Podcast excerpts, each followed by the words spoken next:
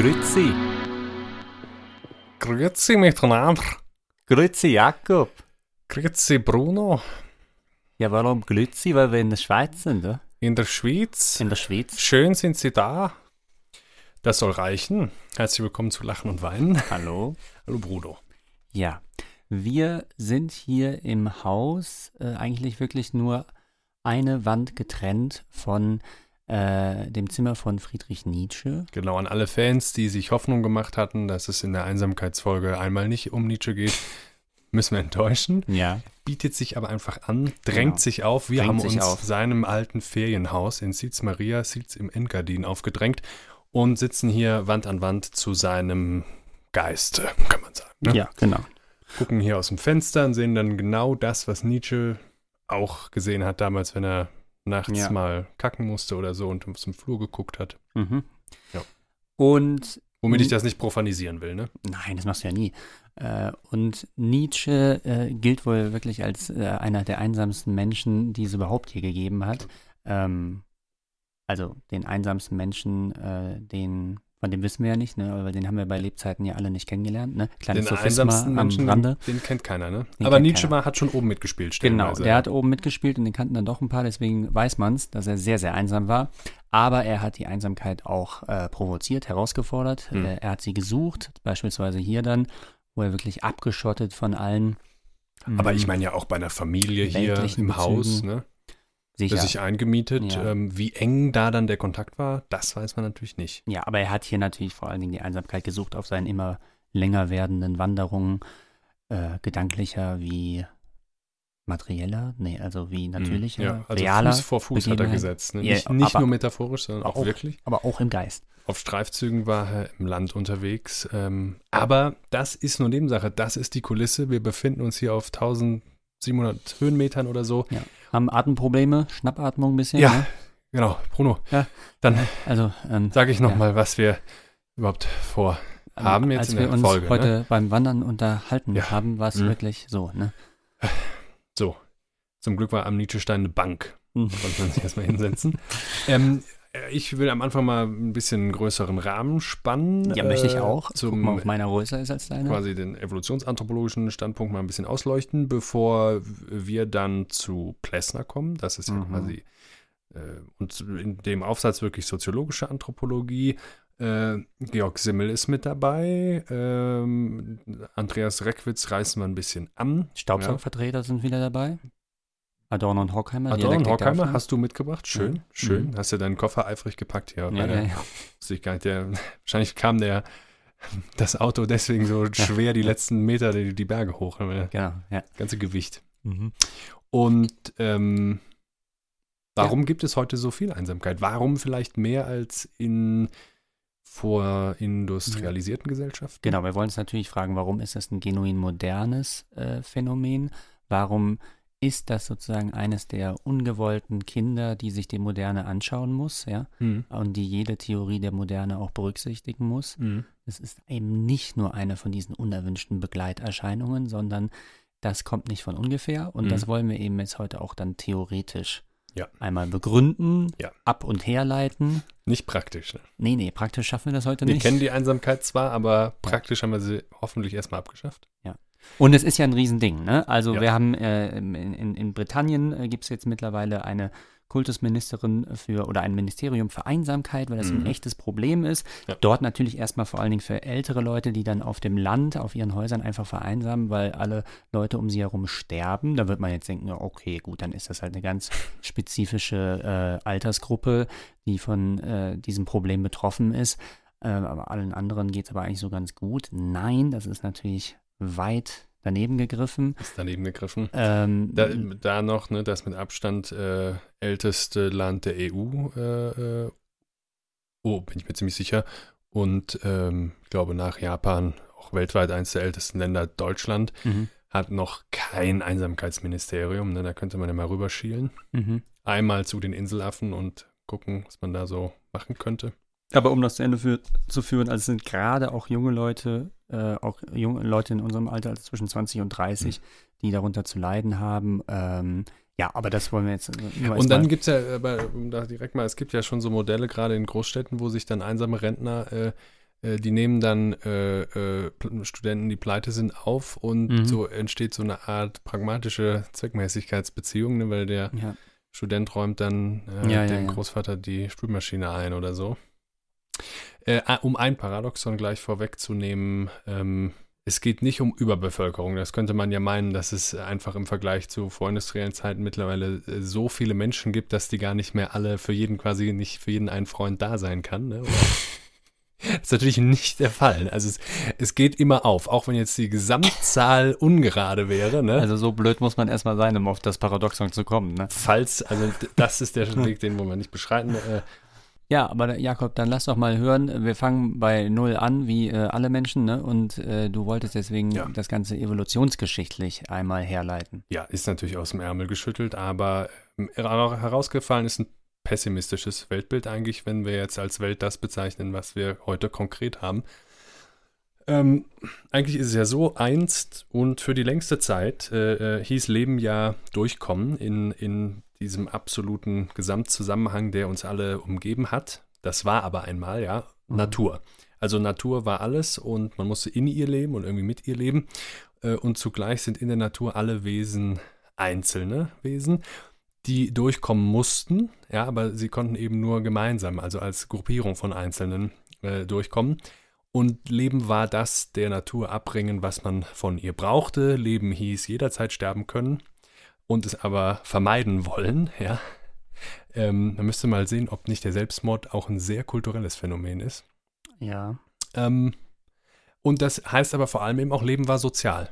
Also umgeben von anderen Wesen und äh, auch Menschen stand man in Beziehungen und zwar immer. Immer schon und zu jedem vorstellbaren fernen Zeitpunkt in der Zukunft. Das heißt, die Beziehungen, als Beziehung würde ich jetzt erstmal versuchsweise das Gegenteil von Einsamkeit äh, bezeichnen. Ne? Also Mhm. wenn ich in Beziehung stehe, bin ich eben gerade nicht einsam. Mhm. Oder Bindung, ja. Genau, Bindung, das wäre schon psychoanalytisch gesprochen. Völlig richtig. Ähm, und diese Beziehungen, in denen man lebte, die waren derart notwendig, um zu bestehen, um durchzukommen, dass sie eben auch kooperativ sein mussten. Also ähm, es gab gewissermaßen nicht die Option, sich feindlich zu begegnen. Das kommt erst später, würde ich behaupten. Ja, oder äh, du kannst es ja auch äh, auf dem Kontrast dann äh, in, in dem Kontrast beschreiben, dass man sagt, dass ja eben äh, Einsamkeit einfach Gefahr bedeutete, ne? weil man dann weitaus unterlegener war diesen potenziellen äh, Gefahrquellen wie Raubtieren und Genau, darauf will ich hinaus. Ne? Ja. Das ist so, äh, das. Leben in dem absoluten Zusammenhang Natur. Ähm, und damit, die, damit man einander helfen konnte, mussten das, äh, was ich jetzt mal echte Beziehungen nennen will, sein. Ja? Keine Zweckbeziehungen.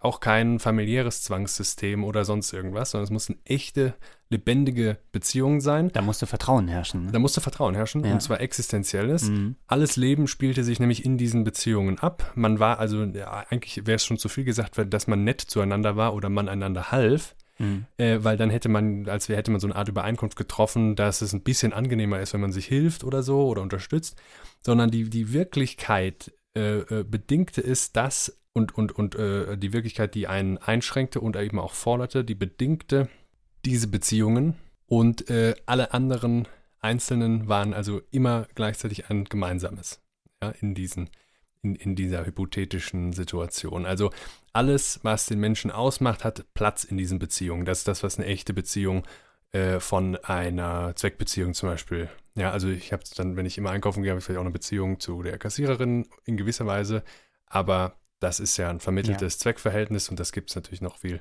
äh, in ganz vielen anderen Formen. Gut, ich habe das Gefühl, dass du ein bisschen äh, dich wiederholst. Nee, nee, ich bin gleich, bin gleich durch. Man kann also eigentlich auch nicht sagen, natürlich, natürlich traten da Konflikte auf, aber da ging es darum nicht, dass man diese Konflikte löst oder Streits irgendwie äh, ausficht, sondern ähm, das musste alles geschehen, aber in dem Sinne ohne, dass, dass da ein Imperativ bestand, sondern es war existenzielle Notwendigkeit, dass man am Ende wieder zu einer Kooperation äh, kommt. Ja? Also es bestand keine Alternative in Angesicht der Wirklichkeit, die einen umgab. Es gab, ähm, und was es eben in dieser längsten Zeit unserer Menschheitsgeschichte nicht gab, das war Einsamkeit. Ja? Also ein einsamer Mensch war ein toter Mensch und nur die Toten waren damals einsam. Mhm.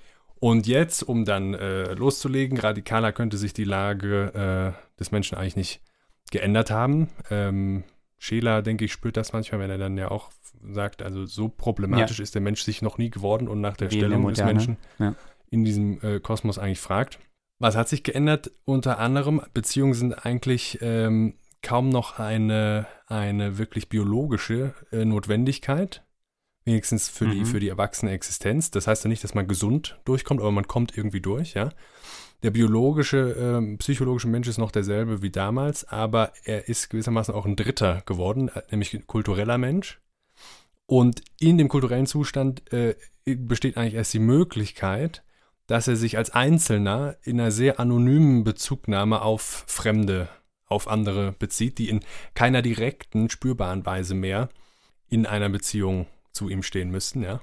Die Sozialphilosophie oder die Soziologie würde das mit dem Gegensatz fassen von Gesellschaft und Gemeinschaft. Also Gesellschaft Mhm. ist ein abstrakterer Verbund, äh, während Gemeinschaft wirklich konkrete Übereinstimmungen einschließt und voraussetzt, also wo man wirklich eine äh, Werteunion dann bildet und so. Und Ganz genau.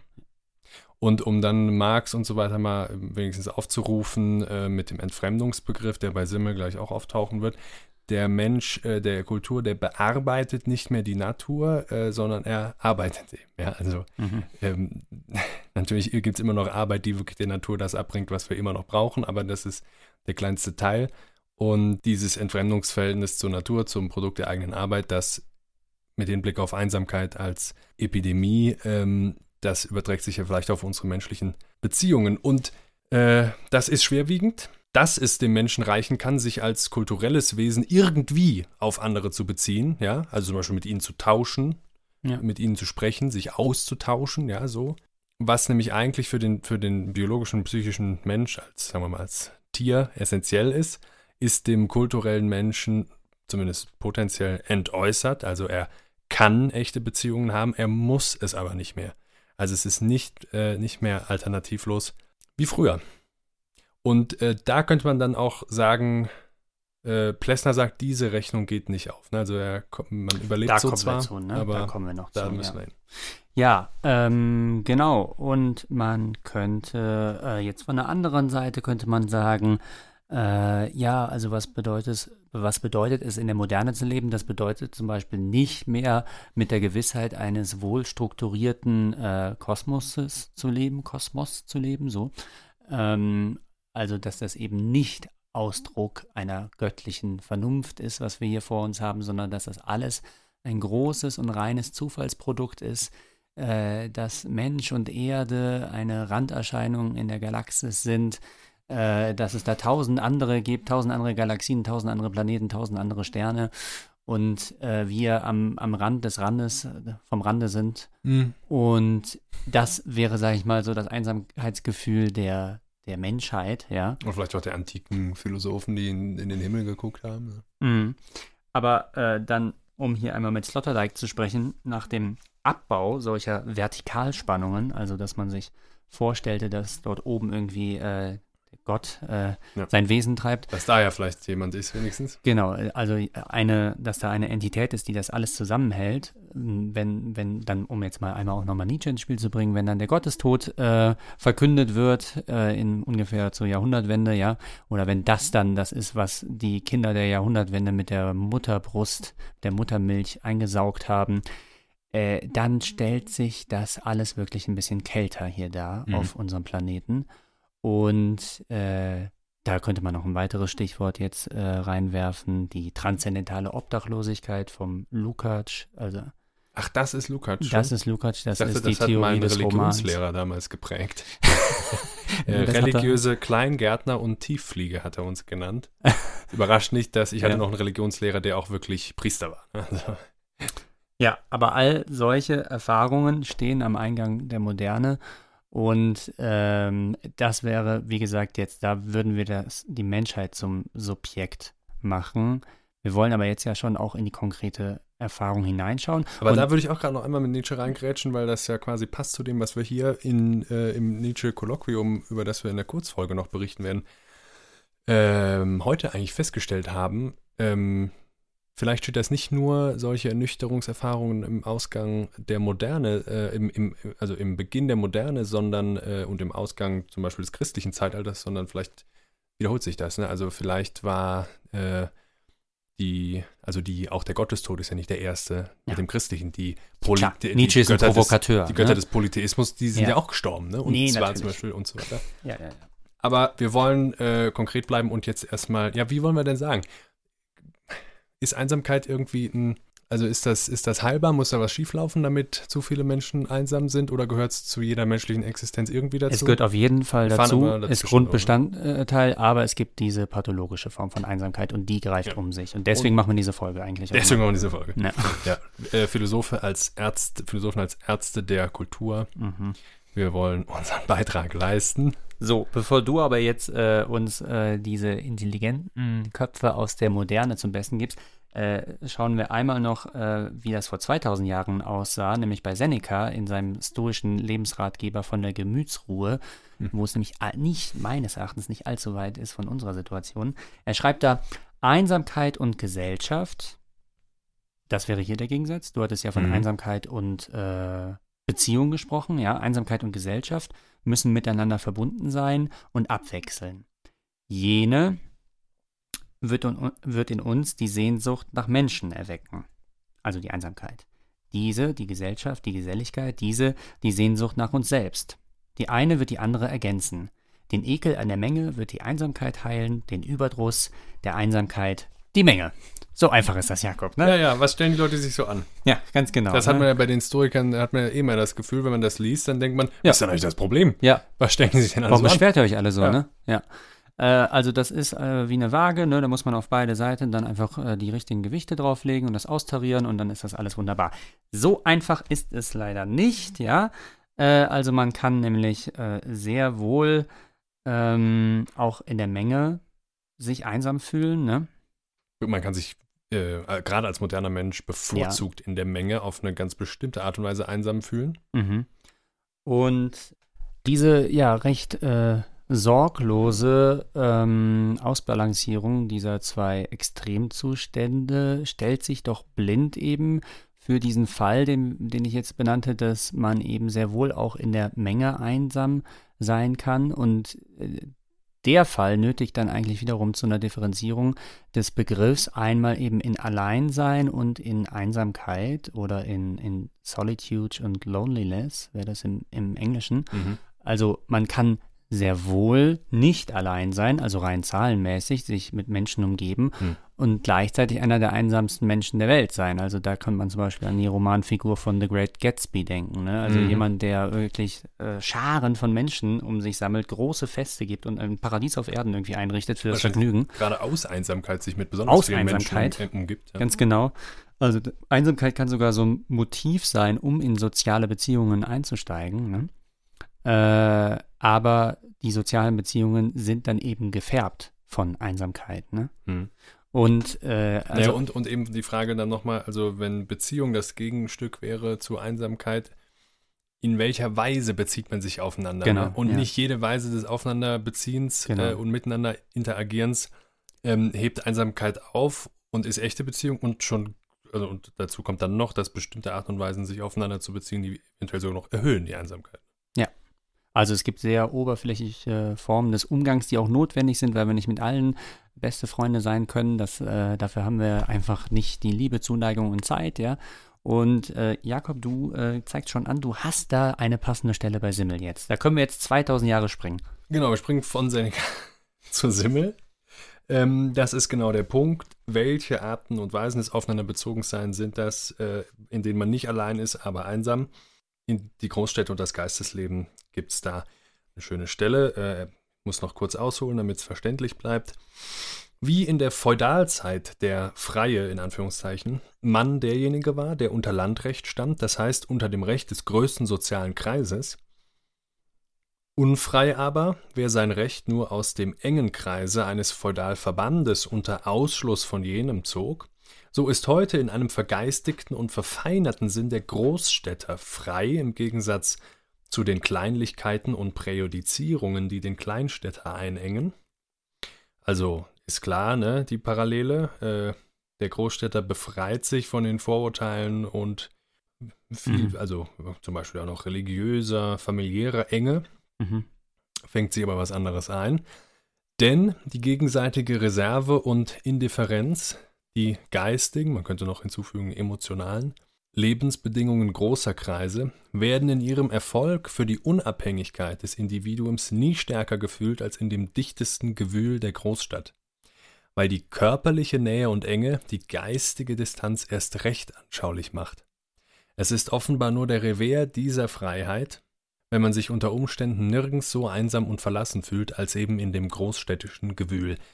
Denn hier wie sonst ist es keineswegs notwendig, dass die Freiheit des Menschen sich in seinem Gefühlsleben als Wohlbefinden spiegele. Aha. So, also das ist so eine der Paradoxien der Moderne, ja. Freiheitsräume wachsen für alle Beteiligten, ja. also vor allen Dingen die individuellen Freiheitsräume wachsen, ja. Da sagt Simmel aber immer ganz, ganz, äh, also macht er wirklich ohne alle Illusionen, sagt er dann immer, ja, das hat aber nichts damit zu tun oder das geht nicht mit einem Steiger, mit einer Steigerung des Wohlbehagens einher, mhm. ne? Sondern Freiheit ist dann auch eher so diese kalte Freiheit von Sartre, ne? zur Freiheit verurteilt. Mhm. Ne? Und ähm, da kann man auch schon mal Reckwitz aufrufen, der ja sagt, das ist eine, ähm, eine Entwicklung, die die Moderne insgesamt kennzeichnet, dass der Wert der, des Individuums gegenüber der Gemeinschaft und der mhm. Freiheit, ja, das sind ja Werte, dass der so weit verfolgt wird, bis er irgendwann Selbstzweck ist, den Menschen aber so ein bisschen hinter sich lässt. Ne? Also mhm. das ist dann der Punkt, äh, wo ja die Frage nach der Pathologie der Einsamkeit auftaucht, auch hier schon bei Simmel. Mhm.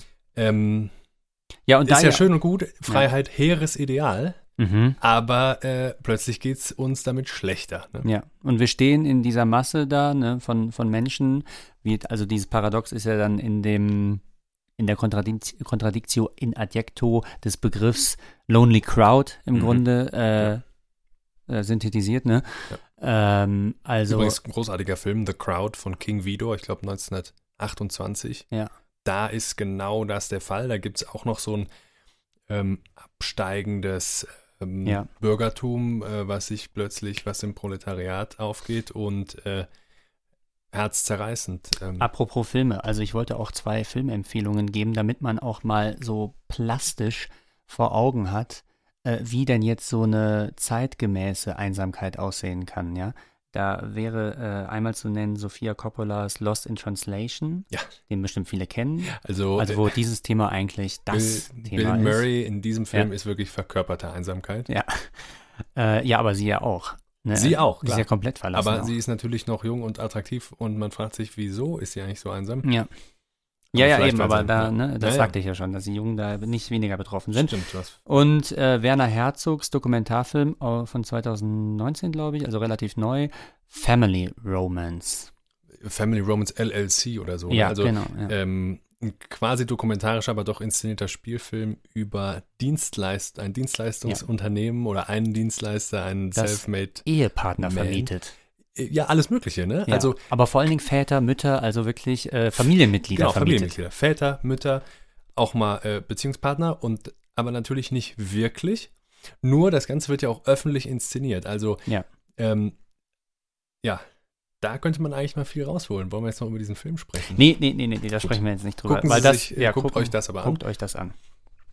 Aber um das nochmal zu sagen, also in dem Film geht es genau darum, dass jetzt schon als gesellschaftliche Realität mhm. eine Inszenierung von genau den Beziehungen, die Einsamkeit einzig aufheben könnten, äh, angekommen ist. Ne? Also, genau, es gibt schon eine institutionelle Reaktion auf das äh, soziale ja. Phänomen. Ne?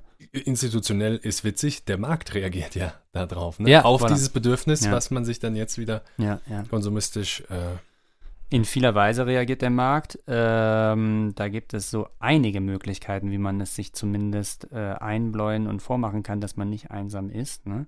Also zu denken wäre an die sozialen Medien, ne? mhm. an Instagram, an Facebook. Ja. Ich bin ja die ganze Zeit mit den Leuten in Kontakt. Ne? Also was wollt ihr denn? Genau, ich Kontakt, bin doch die ganze Zeit. Kontakt, Kontakt, Kontakt, Kontakt, Kontakt. Kontakt. Kontakt, Kontakt. Ja. Oh, schon wieder Kontakt. Mein Gott, schon wieder Kontakt. Jetzt leg das Scheißding nochmal weg. Ja, die sozialen Medien sind sicherlich eines, einer der schlimmsten Begriffe, die eigentlich auch, wo man noch erkennen muss, dass es sich um einen völligen Selbstwiderspruch handelt, ne? eine richtige Kontradiktio in, ja. in Adjekto. Ja, also äh, da werden einfach auch dann so ähm, oberflächliche Gruppenbeziehungen gepflegt, ne? Und das ist einfach immer auch eine medial gebrochene Kommunikationsweise. Es ist ja keine natürliche Kommunikationsform, die dann im Internet oder sonst wo bei WhatsApp oder so stattfindet. Ne?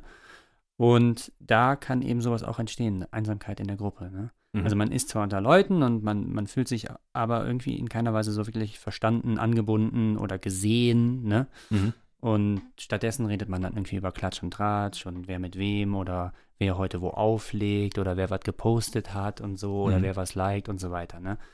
Äh, und also entweder sind das die Inhalte der Gespräche oder jeder redet nur von sich selbst. Also es wird nicht aufeinander eingegangen oder so. Ne? Oder wie es bei Blessner dann gleich heißen wird, man spielt Bridge. Ne? Ja, genau. Ähm, Weil das ist Kontakt, das ist keine echte Beziehung. Ne?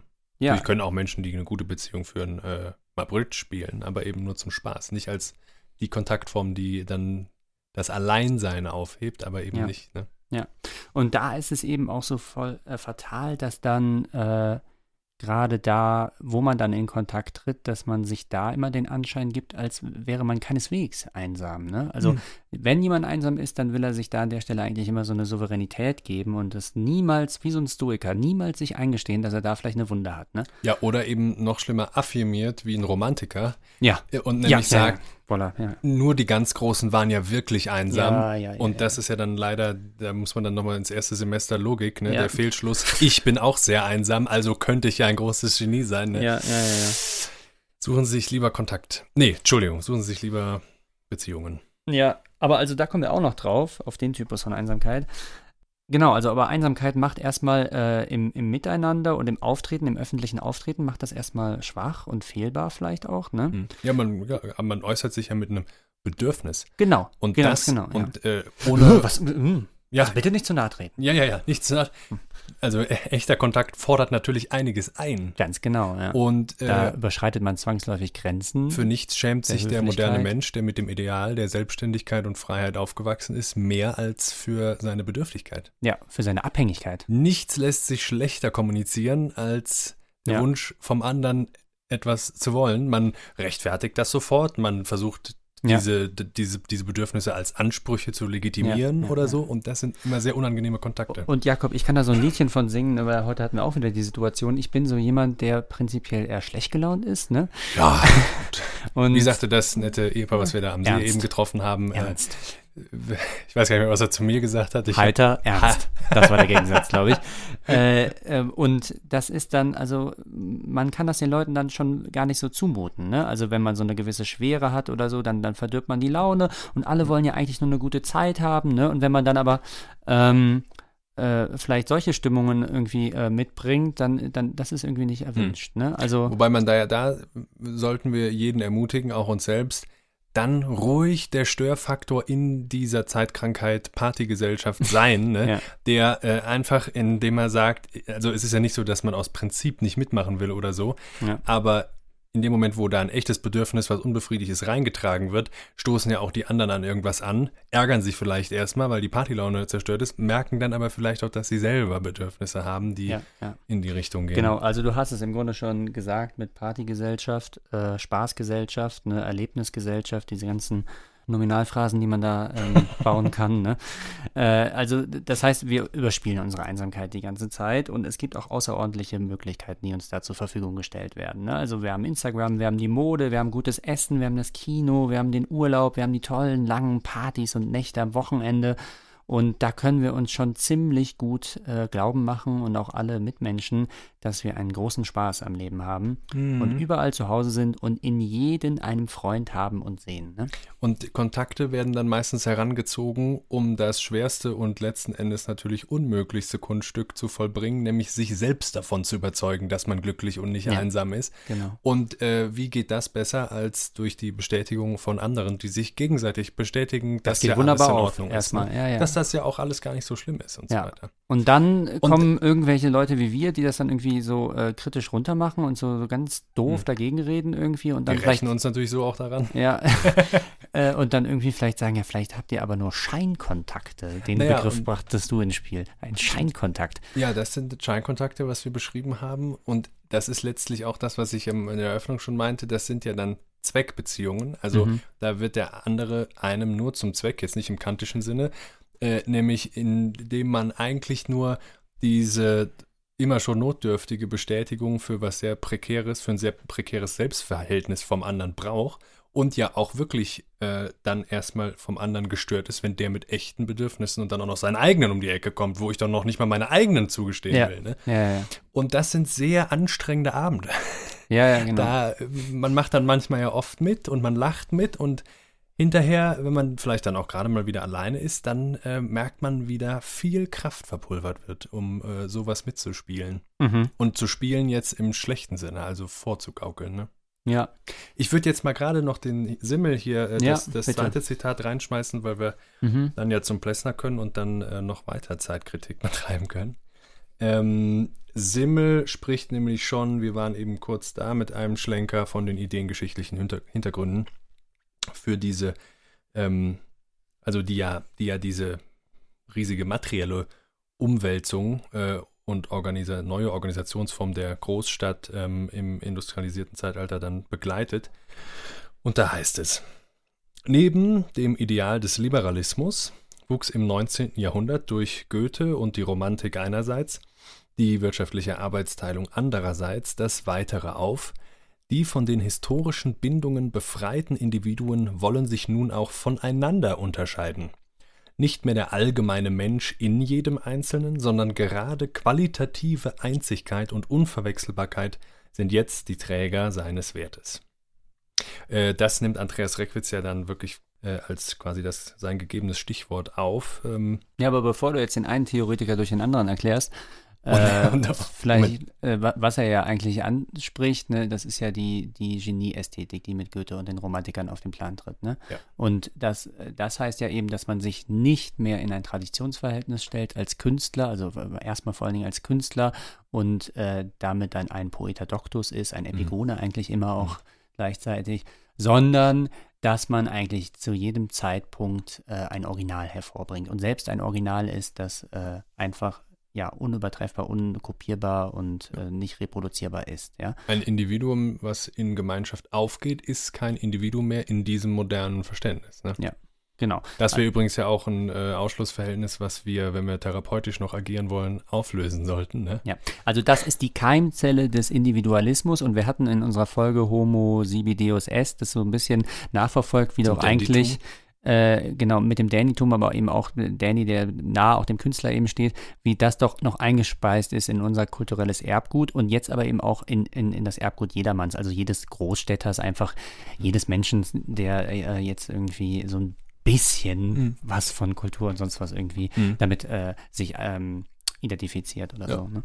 Ja, und äh, da, ich denke, was er hier auch anspricht, ähm, bei Reckwitz ähm, ist es dann die Logik des Allgemeinen, die von der Logik des Singulären eben abgelöst wird. Also äh, Wert wird produziert äh, von Dingen und eben auch Charakteren, die einzigartig einzeln sind. Durch die hochindividuelle Leistung des Einzelnen. Ganz genau. Ähm, und Reckwitz betont das auch, was für ein Existenzdruck damit einhergeht, ja, Ja. ohne es aber wirklich mal explizit, ähm, wenn wir das jetzt als Ärzte der Kultur nochmal machen wollen, auszuformulieren, wa- was das an Pathologie, eben an Gefahr äh, für den Einzelnen, der laut der kulturellen Werte gar nicht in Gemeinschaft, also in echter Beziehung, sage ich jetzt mal, leben und stehen soll. Weil ähm, da macht er sich ja gemein, da vergemeinschaftet er Mhm. sicher. Dann kann er ja gar nicht mehr ganz einzigartig herausragen als Mhm. äh, Spitze des Eisbergs und so weiter.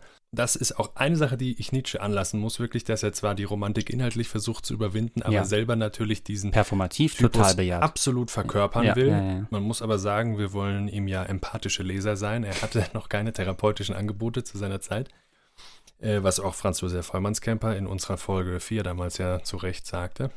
Ja, genau, und äh, das ist aber, würde ich sagen, immer noch herrscht das vor. Also bestimmte kulturelle Werte oder bestimmte Werte werden eben kulturell extrem aufgewertet als Ideal. Mhm.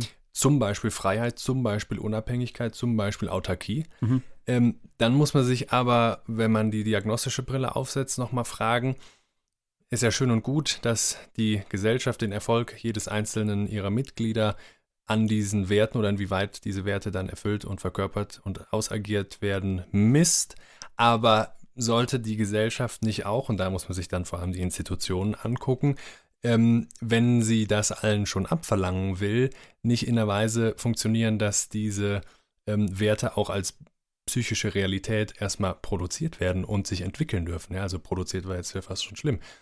Ähm, ja, das klingt jetzt nach Kulturindustrie. Ja. Zu dem freien Menschen, zu dem autarken Menschen äh, muss ich mich ja erstmal entwickeln ja. dürfen. Ja. Und ähm, da würde ich natürlich sofort sagen, die Werte, die eigentlich kulturell aufgewertet sind, jeder Erwachsene wird dann damit konfrontiert. Und was willst du denn machen? Weißt du schon, wo es hingeht? Und so weiter und so weiter und so weiter. Aber da kommen wir jetzt in ein anderes Themenfeld. Also, das ist ja diese ganze Krise der Authentizität und dass Authentizität überall gefordert wird, aber eigentlich nirgendwo eingelöst werden kann, weil dem nie jemand wirklich gerecht werden kann, weil wir da so hohe Ansprüche irgendwie an uns selber haben und an alle anderen. Äh, das ist natürlich auch etwas, was damit zusammenhängt, würde ich dir recht geben. Aber erstmal könnte man ja vielleicht auch jetzt festhalten von dem, was du gesagt hast. Ja, die, die großen Ideale des Individualismus, Autarkie, Freiheit, äh, äh Selbstbestimmung. Auch eine gewisse äh, fast stoische Bedürfnislosigkeit, nämlich den ja. anderen gegenüber. Ja, das ist die Sonnenseite der Einsamkeit. Ne? Also könnte man ja auch sagen. Also da ist die Einsamkeit erholsam, da wirkt sie souverän, da ist sie selbstgewollt und die Schattenseite, das ist dann eben halt dieses Verlassenheitsgefühl und äh, es kippt jetzt mehr und mehr in diese Schattenseite und wir begreifen und nehmen Einsamkeit mehr und mehr als ein pathologisches Phänomen wahr. Genau, aber ich würde sagen, dass diese Art und Weise, einfach diese Werte zu postulieren und zu sagen, orientiere dich daran, hm. während die Gesellschaft es äh, stellenweise mindestens erschwert, und auch teilweise überhaupt nicht richtig verstanden hat, wie man sich denn wirklich als Mensch entwickelt, um dann irgendwann frei und autark zu sein. Das ja. geht nämlich überhaupt nicht, indem man von Anfang an frei und autark ist, sondern indem ja. man diese Abhängigkeiten, diese ja. Bedürfnisse, die man anderen gegenüber hat, angefangen natürlich mit den Eltern ausleben darf und die auch äh, hat. Ja? Also einfach nur hinterher den erwachsenen Menschen daran zu messen mhm. und zu sagen, ja, du erfüllst das ja gar nicht. Ne? Da ja. muss man sagen, das Problem ist größer. Und insofern würde ich nicht nur sagen, die Verlassenheit ist dann die Schattenseite eigentlich von dieser tollen neuen Freiheit. Nee, sondern ne, auch eine echte Freiheit, die äh, hat zur Voraussetzung, dass man da in wirklicher Beziehung steht. Und ähm, die Autarkie, die gesunde Autarkie und so weiter, das ist dann eben keine Einsamkeit. Ja, auch wenn ja, es immer also, mal genau, lange Nächte gibt. Du hast es schon angesprochen, äh, dass der Staat im Grunde äh, dem Verständnis des Phänomens noch hinterherhinkt. Ne? Also, ja, das ist, ist ja immer ein reaktionäres Medium im Grunde auch der Staat, ne? der immer ja. gucken muss, was sich jetzt zugetragen hat. Ne? Und dann schauen wir, wie wir, was wir damit, äh, was wir da irgendwie äh, machen können. Ja. Ähm, und da schreibt Diana Kinnert, sie hat jetzt vor kurzem äh, ein Buch geschrieben, eine junge Politikwissenschaftlerin und Publizistin, ähm, ein Buch, Die neue Einsamkeit. Und da schreibt sie nämlich für das Folgende, dass es eine neue Wirtschaft gebe, die, ähm, Zitat, Solidarität absichtlich zerschlägt und Menschen einreden möchte, dass sie Individuen sind.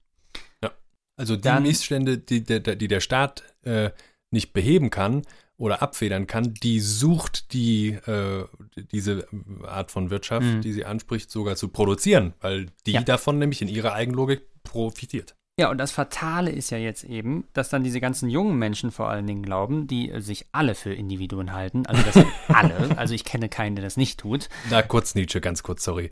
Ne? Äh, das ist eine, das Gerede vom Individuum ist eine Mehr, ist ein Riesenirrtum. Ne? Ja. Wir sind Individuen. Wir können die seelisch Individuen. gespalten werden und zugrunde gehen. Ne? Voilà. So ist es. Wir sind teilbar. Ja. Ähm, das, äh, und also junge Leute fallen dann gerade irgendwie auf, auf diese Attrappe rein und äh, glauben dann eben, dass dieses Einsamkeitsgefühl und diese, diese unbefriedigenden Beziehungen, dass das was ganz, ganz Spezielles sei, dass das nur auf sie zutreffe und auch nur an ihnen und an ihrer persönlichen Geschichte und ihrem Charakter, ihrer Seele und so weiter liegt. Und das führt dann wiederum dazu, schließt dann Kindert, äh, dass äh, überhaupt gar keine Solidarität zwischen den Betroffenen stattfindet. Also, dass sie gar nicht erkennen, Zitat, dass sie gar nicht erkennen, dass sie in der gleichen Lage sind. Mhm. Ja. Und äh, äh daraus folgt dann eben, für die Politik. Äh, eine Politik müsse bei der Bekämpfung der Einsamkeit nicht Zitat, der naiven Idee unterworfen sein, Menschen einfach nur zusammenzuschieben und zu glauben, dann entstehen Verbindlichkeit und Intimität. Ja, sondern sie muss das passiert nämlich auch in der Fabrik. Ja, also und die Proletarier ja. haben auch schon nicht erkannt, dass ja. sie eigentlich in der Mehrheit sind. Ja, das ist noch viel schlimmer, warte. Sondern sie muss sich der Ursachen gewahr werden, warum wir Intimität und Verbindlichkeit nicht mehr wagen. Also das kennen wir ja, dass das so. dann institutionell sozusagen verabreicht wird, ja? ja? wie eine Dosis. Also hier hast du ein bisschen Gemeinschaft, ne? hast du ein bisschen mhm. Bindung, hast du ein bisschen ja. Beziehung. Dann gehst du nämlich mal jetzt schön Freitagabend da in den Salzerkurs. Ne? Oder in den Kegelclub. Ja, sowas, ne? Nee, aber du hast natürlich völlig recht. Heute, heutzutage ist es der, der Yoga-Kurs und so. Der Yoga-Kurs oder so, ne? Und das mag ja auch sein, das hilft ja auch ein bisschen und so, ne? Aber so richtig äh, aufgehoben fühlt man sich ja dann in so einem sozialen Gefüge, das ja eher dann auch wieder artifiziell wirkt, weil nicht selbst erwählt, nicht aus sich selbst herausgewachsen, ne? Nur also, so eine Interessensübereinkunft ist, hast genau. du schon gesagt, ne? Ja, das kommt und bei Plessner gleich, ja. Das ist dann eben besser als Alleinsein, aber eben ja. auch nur besser als Alleinsein, ne? Das, genau. ist, das ist ja wirklich schön, wie sie das äh, sagt. Mhm. Mhm. Ähm, warum wir, wie sagt sie, wahre Intimität nicht mehr wagen. Voila, ne? Mhm. Also das müssen wir uns fragen. Ne? Warum wagen wir es nicht mehr? Also sind wir so zu verletzt oder ähm, trauen wir uns nicht, irgendwie unsere Bedürfnisse in ja. der Öffentlichkeit mehr zu sagen? Ne? Was ist da los? Ja. So. Bruno, wir müssen mal eine Folge über die Scham machen. Ja, genau, das, ja, absolut. Ne? Also Scham ist natürlich dasjenige, was uns lähmt, darüber zu sprechen. Ne? Ja. Ähm, deswegen reden wir dann irgendwie, wenn wir auf WG-Partys stehen, dann eben doch lieber über Fußball oder ähm, Naja, oder ich sag mal, selbst wenn, äh, es gibt ja eine Form von äh, Intellektualisierung und intellektueller mhm. Abwehr, die uns beiden, glaube ich, vertraut ist, ne? dass man dann ja. gerne mal sich auch als der Zeitkritiker, der seine eigenen Bedürfnisse noch sehr wohl artikulieren kann, geriert, auch auf einer Party und darüber reden kann man dann schon sehr wohl noch, ne? Aber ja. das ist eben noch nicht das Bedürfnis erleben und, äh, und in dem Sinne kundtun. Ja, also das ist ja eben auch dann, da wird ja die äh, Psychoanalyse dann, finde ich ja dann auch immer so zum Gespenst, ne, weil sie ja dann das ermöglicht, dass man über emotional, äh, dass man emotional, rational sprechen kann. Also dass man über emotionale Zustände rational äh, sprechen kann. Ja, ich weiß, da regst du Als ambitionierter, passionierter äh, Couchbeleger, ja. äh, sage ich dir dann zum hundertsten Mal, du hast recht, prima facie aber nur, ne? Also wenn du nämlich fertig bist. In der Tat ist aber die, nee, nee, nee, nee. Also in der Tat ist aber die, äh, die, die Sprache, also das darüber sprechen, das ist der, vielleicht nicht der einzige, ähm, aber dann doch ein sehr, sagen wir mal, in der Breite anwendbarer Zugang zu diesem Erleben. So. Und um das geht es auch in, so. in einer therapeutischen Beziehung. Da geht es ja. um nichts anderes. Man tritt in Beziehungen und die ist dann erstmal meistens anders, als man das gewohnt ist. Und ähm, dort haben vielleicht mehr Bedürfnisse Platz. Freud hat auf jeden Fall so eine Möglichkeit geschaffen, einen rationalen Diskurs zu führen über Themen, die sonst einfach nur mit Tränen, Schreien oder sonst was artikuliert werden könnten. Ganz genau. So, aber ja, äh, und, das und man, ist ein man anderes muss, Thema. muss dazu sagen, man ist, äh, das ist ja verschüttet. Also oft ist dieser Rückweg zu den echten Bedürfnissen, die sich irgendwann mal einfach hätten artikulieren können, mhm. nur noch äh, weil daraus ja auch unsere äh, gesellschaftliche und teilweise natürlich auch familiäre ja. Aufzucht besteht, ähm, weggeredet, wegrationalisiert, ja, also mhm. dieser Weg zu den echten Bedürfnissen, sage ich jetzt mal, ähm, über die Sprache ist, ein, ist natürlich ein Behelfsmittel, ist auch ein Rückweg in gewisser Weise. Mhm. Ja, aber also jetzt nochmal zu Kindern, das ist wirklich also so eine Art äh, paradox, ne? Also die Leute tun eigentlich alles, um nicht einsam zu sein. Sie gehen in Kochkurse, Mal- und Tanzkurse. Sie verbuchen und ähm, verwerten ihre ganze Freizeit, um irgendwie in soziale Gefüge zu gelangen. Aber diese sozialen Formen bleiben kalt. Also es sind äh, institutionell arrangierte Begegnungen und sie tragen nicht das Siegel des Lebens. Ne? Mhm. Sie sind nicht organisch gewachsen. Sie haben keine Geschichte, sie sind ahistorisch äh, es kann natürlich passieren, dass ich da jemanden im Tanzkurs oder dann auch auf diesen ganzen äh, Dating-Apps, dass ich da jemanden treffe. Das ist ja alles nicht ausgeschlossen. Ne? Aber die Regel ist eher das andere. Ne? Und das passiert dann meistens eher trotz dieser Kanäle, über die man die Alle das Alleinsein vermeidet. Ne? Hm. Äh, am Ende ist die Arbeit, die zu tun ist, um dann, dann eine wirkliche Beziehung herzustellen, genau dieselbe. Und die Frage ist nicht, ob die nicht besser möglich wäre, wenn die Kanäle äh, andere wären, als ja. sie sind, ja. ja. Ja, äh, man stell dir das vor, man spaltet im Grunde ein Atom, ja, also das Individuum ist doch teilbar, das Individuum Mensch jedenfalls, mhm. und zwei Dividuen treffen ja aufeinander wie in so einem Teilchenbeschleuniger, ne? Ja. Und das könnte man ja sagen, ist Tinder. Ja. Und äh, Match. Ja. Und dann knallt's. Bei diesem aufeinander geschossen werden, ja. mit viel auch Aggression teilweise oder mit viel Wut mit oder so viel Sehnsucht, dass es schon fast wieder was Gewaltsames hat, ja. Also mhm. äh, man hält diese Bedürfnisse dann zwar zurück, aber ähm, das hat ja vielleicht eher was äh, von ein Aufeinanderprallen in so einem Stück Konsumsucht, äh, Sehnsucht und Konsumwut, was eben aber das Gut, das rare Gut Beziehung sucht, Mhm. dass diese, dieser emotionale Teilchenbeschleuniger, äh, der sich soziales Netzwerk schimpft, dann beim Aufprall eben erstmal nochmal destruiert. Ja? Also Mhm. dies, die, dieses Dating war immer schon, ist in unserem Zeitalter noch viel frustrierender nach allem, was unter anderem du mir berichtest. Ja, ja, du ja hast es mir früher auch berichtet. Bevor wir jetzt äh, in die wieder in die gesellschaftliche ähm, Fragestellung äh, gehen, äh, wäre jetzt nochmal auf der medientheoretischen Ebene etwas zu sagen. Also ähm, Haben wir noch gerade. Aber ja, haben noch wir, mehr. aber noch mehr. Also wir hatten schon einmal McLuhan zitiert in unserer Folge über das Silicon Valley. Und äh, da erweist sich ja wirklich seine These als prophetisch, ja, dass er gesagt hat, Massenmedien zentralisieren nicht, sondern sie dezentralisieren. Mhm. Also sie dezentralisieren ihre Konsumenten und ihre Hörer, ja. Mhm. Also es ist der einzelne Mensch im einzelnen Zimmer, der dann im Unseren Podcast hört. unseren Podcast hört. So. Und äh, dass also die Wirkungsweise von Medien zur Einsamkeit führt, das müsste man zum Beispiel auch als solches dann nochmal reflektieren. Ne? Ja, oder führen kann. Und das ist eine gute Überleitung, äh, wenn wir dann zu Plessner kommen wollen.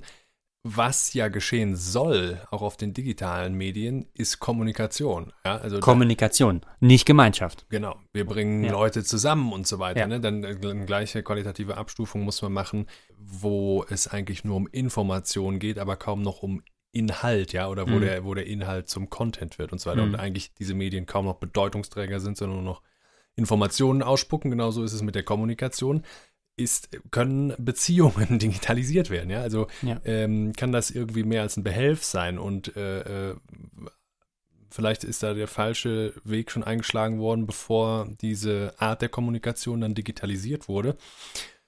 Äh, und das ist so ein bisschen der Punkt bei, bei Plessner in einem Artikel, äh, aus dem wir auch noch kurz Moment, bitte. bevor du das sagst. Also noch ein äh, etwas, das benannt werden muss jetzt in dem Zusammenhang. Äh, also in den sozialen Medien, in den Massenmedien, da lässt sich Einsamkeit im Grunde konkret zufügen und herstellen, indem man ghostet. Mhm. Jakob, du weißt bestimmt, was Ghosten ist. Ich denke Ja. mal, die meisten Zuhörer Angst vor auch. Gespenstern. Ne? Ganz genau. Ja. Äh, also, dass man einfach nicht antwortet, ja. Und äh, das, Das, ist ist dann, wirklich so eigentlich, jetzt wo ich den Witz nochmal überdenke. Ne? Also Angst, Ja, genau, du hast Angst das davor, Gefühl, dass der andere zum Gespenst wird. der andere wurde zum Ist Gespenst. nicht Und das greifbar. musst du dann erfahren. Und äh, es ist ja dann auch immer, immer die, die schreckliche Bewahrheitung des Satzes von Watzlawick, dass man nicht nicht kommunizieren kann Ja. und man dann da sitzt. Also, Ja. ich habe doch davor das geschrieben, dann, wenn er darauf jetzt nicht antwortet, dann Ja. war er da vielleicht beleidigt oder Ja. hat ihn das einfach nicht interessiert. Aber vielleicht soll ich dann jetzt nochmal das schreiben. Das denkt man sich dann, wenn man geghostet wurde.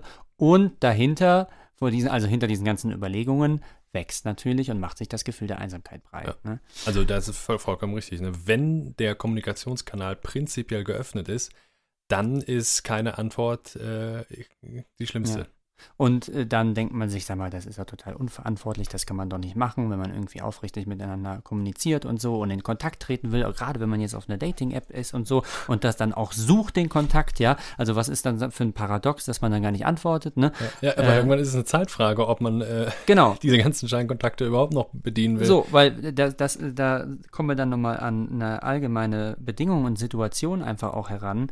Äh, wir stehen ja im Grunde in so einem Dauerregen von Informationen, also eine, eine Reizüberflutung, wenn wir mit Gelen sagen, ne? Mhm. ähm, so dass Aufmerksamkeit in Quanten äh, unterteilt werden muss. Ne? Also wir können dann nur bestimmten Leuten so und so viel Aufmerksamkeit verleihen und Mhm. dann schreiben wir halt gerade mit den anderen beiden und da läuft es gerade ganz gut und dann müssen die anderen, die haben dann halt den kürzeren gezogen. Genau. Ne? Und, und das geht so weit, dass äh, intime Beziehungen äh, äh, in den Kalender eingetragen werden, irgendwann, äh, damit man dann noch Ja. Zeit hat. Äh, Also jeder Großstädter kennt bestimmt zehnmal so viele Menschen wie jemand, der früher auf dem Dorf gelebt hat. Ne? mhm. Aber er kennt sie halt nur sehr oberflächlich. Ne? Man Mhm. ist mit jedem mal so angebandelt und Ja, kennt sich und oder so. dieses, dieses, äh, dieses, dieses Networking äh, ist eben selbst der Vollzeitjob, den man macht, wenn man die alle wirklich noch mit Eckdaten, Beziehungen, was bei denen gerade so los ist und so weiter hat. Wenn du das durchziehst, bist du den ganzen Tag nur am Tippen. Ja, eben, das, das geht ja nicht, das kannst du ja nicht machen, aber du kannst äh, da irgendwie äh, 3000 Freunde auf Facebook haben und dann so ein Great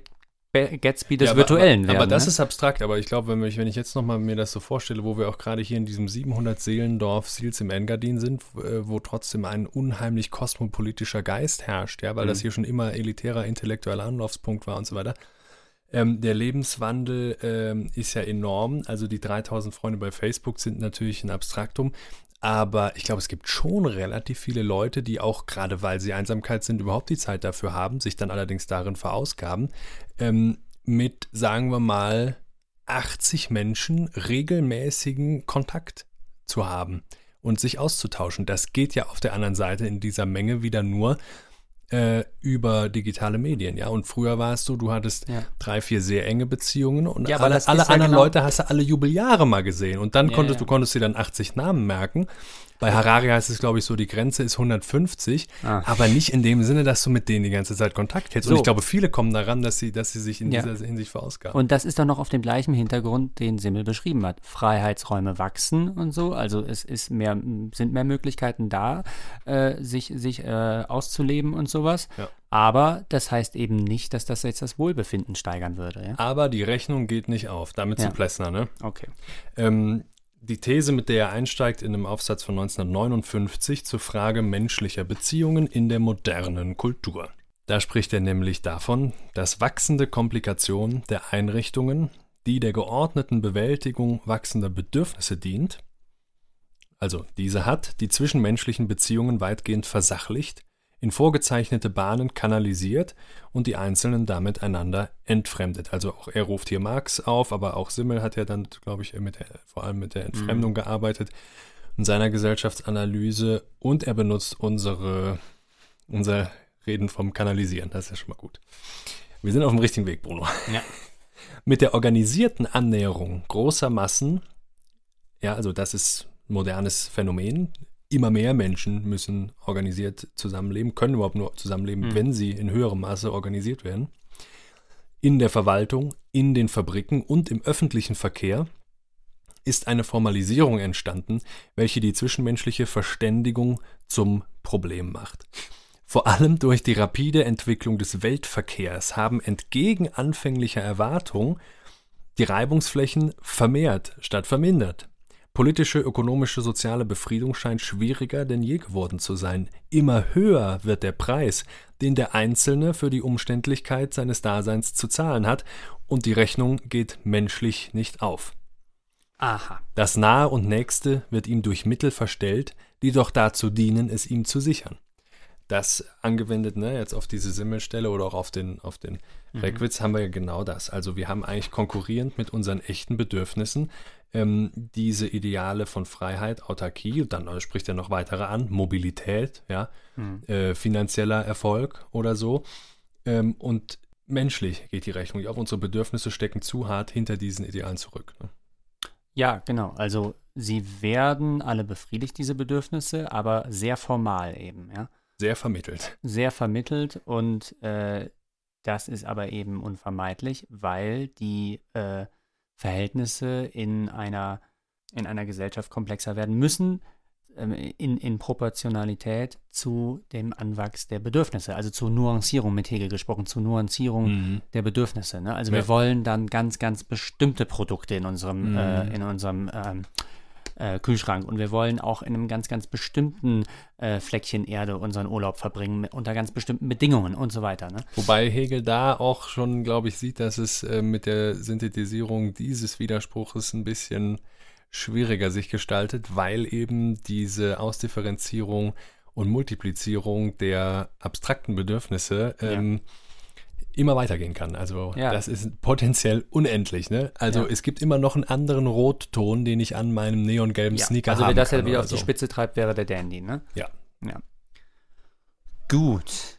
Ähm, was ich bei Plessner so interessant fand, war ja auch, dass er, also wir hatten jetzt äh, Nietzsche aufgerufen am Anfang, aber genauso äh, könnte man auch dann in dem Jahrhundert dann auch Kierkegaard und Schopenhauer nennen. Das so wirklich so mit die einsamsten Menschen überhaupt, die man sich so vorstellen kann und die eben ja so eine erbitterte Einsiedelei, ein Eremitentum suchen und damit aber eben so bestimmte Formen äh, moderner Einsamkeit vorweggenommen haben, also in ihrem einzelnen Schicksal. Ne? Mhm. Der, der Philosoph setzt sich der Einsamkeit bewusst aus, um an Gedankenströme zu gelangen, die im gesellschaftlichen Miteinander verdeckt bleiben.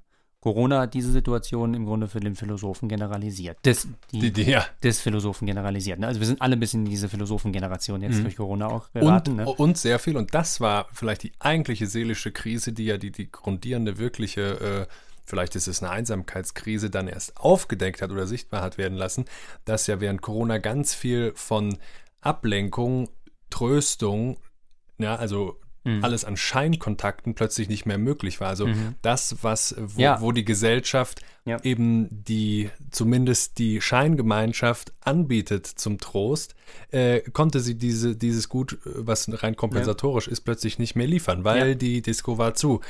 Sogar Ja. die Kinos waren zu, das ist natürlich wesentlich schlimmer. Äh, Mhm.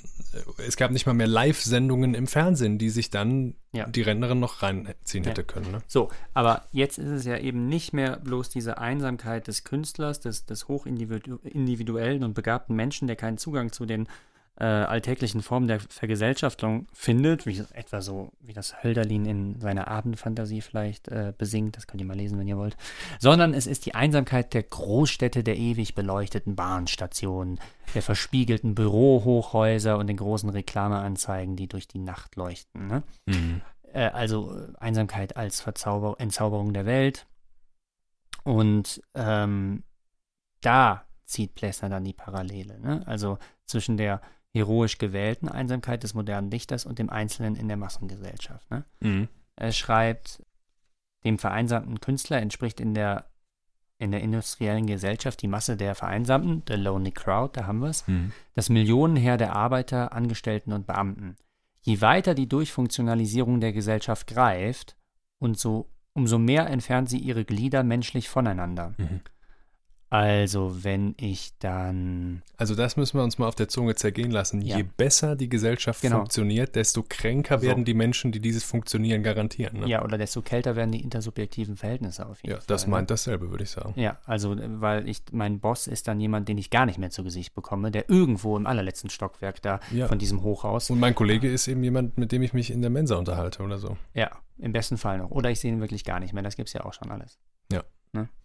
Und äh, das, äh, genau, was sich mit Homeoffice ja dann auch für den Arbeitsplatz durchsetzt, der noch ein Begegnungsort Ja, war oder ist, das gilt ja für unsere Alltagskommunikation, wenigstens für unsere Generation, sowieso schon. Also da haben wir digital quasi eine komplette Ersatzkommunikation mit Ersatzbeziehungen, Mhm. bei denen es, äh, glaube ich, von unserem biologisch-menschlichen, physiologischen ja auch Empfinden gar keinen Unterschied mehr macht, ob am anderen Ende ein echter Mensch sitzt oder nicht. Ne? Also ja das, Das- ist ja noch eine Frage. Ne? ich kriege also, ja nur Text zurück. Da, da, das- da das- sind wir noch nicht ganz, glaube ich. Da machen wir schon noch einen Na, Unterschied. Aber nee, ja. also die, die Phänomene gibt es ja, denk an, äh, an äh, die Hikikomori in Japan, Ja. äh, junge Mhm. Leute, die sich wegschließen und nur noch digital kommunizieren. Mhm. Vielleicht haben die dann auch mal ein Headset und hören auch mal die Stimme von irgendeinem anderen oder so, aber natürlich treibe ich das zur Spitze, weil ich sagen will, ähm, das Medium, äh, äh, dieses digitale Kommunikationsmedium, nimmt dem Austausch alles Menschliche bis auf die Sprache und die Sprache dann auch noch meistens in Textform. Mhm. Und das ist eben diese Minimierung, in der man nicht leben kann. Sokrates hat gesagt, äh, sprich, damit ich dich sehe. Ne? Also die Stimme hat eine Farbe. Ne? Ja. Also man, man nimmt einen ganz anders wahr, wenn, wenn jemand spricht. Ne? Und Ja. wenn man den, die Intonation, den Stimmklang und all das dann hört, weil der ja individuell ist. Ne? Ja. So, ähm, Plessner schreibt dann weiter, der Prozess der Vergesellschaftung oder der Veröffentlichung schafft relativ große und homogene Interessenkomplexe, kann aber nicht verhindern, dass das Individuum von seiner Funktion verschluckt und zum Mittel anonymer Mächte entfremdet wird. Natürlich bleibt es erhalten, aber in einer wachsenden Isolierung, für die ihm die funktionelle Integrierung innerhalb seines Betriebes und seiner Betriebe innerhalb der Gesellschaft keinen Ersatz bietet. Also, homogene Interessenkomplexe, ja, das haben wir heute en masse, ne? Die haben wir auch schon digital organisiert. Ja, genau, das ist auch schon alles da. Äh, aber wie gesagt, das sind eben nur, da kommen die Menschen nur zueinander unter dem Aspekt, dass sie sich für A oder B interessieren. Mhm, Ja? mhm. Aber ich werde ja in meiner Ganzheit als Mensch nicht mehr angesprochen, wenn ich sage, ja, ich finde, ähm, äh, ich weiß nicht, ich finde, ähm, Malen gefällt mir gut oder also ich werde immer nur partiell angesprochen, ne? Ja. wenn ich äh, dann äh, auf irgendwelche Freizeitveranstaltungen da gehe und irgendwelche Kurse besuche, eine Sprache lerne oder was auch immer, ja. Ja. Und äh, das sagt übrigens auch Reckwitz ganz zu Recht, dann mit Blick zum Beispiel auf äh, ähm, die digitale Abbildung von, von dieser Entwicklung, also Facebook-Gruppen zum Beispiel. Auch auf solche Gruppen von Individuen äh, ist, die, ist die Singularisierungslogik natürlich anwendbar. Ja? Also mhm. äh, es geht eben auch gerade da, wo sich Leute zusammenfinden, darum, dass es eine einzigartige, sich sehr speziell von anderen absetzen oder gegen andere Gruppen abgrenzende Gruppe mhm. bildet. Mhm. Und das ist natürlich äh, auch wieder der Entstehung, da sind wir aber eher im politischen Bereich, einer Gemeinschaft nicht förderlich. Also, dass prinzipiell jeder Zugang zu den digitalen Kommunikationskanälen hat, das ist zwar, so könnte man sagen, irgendwie demokratischer oder fairer als früher, mhm.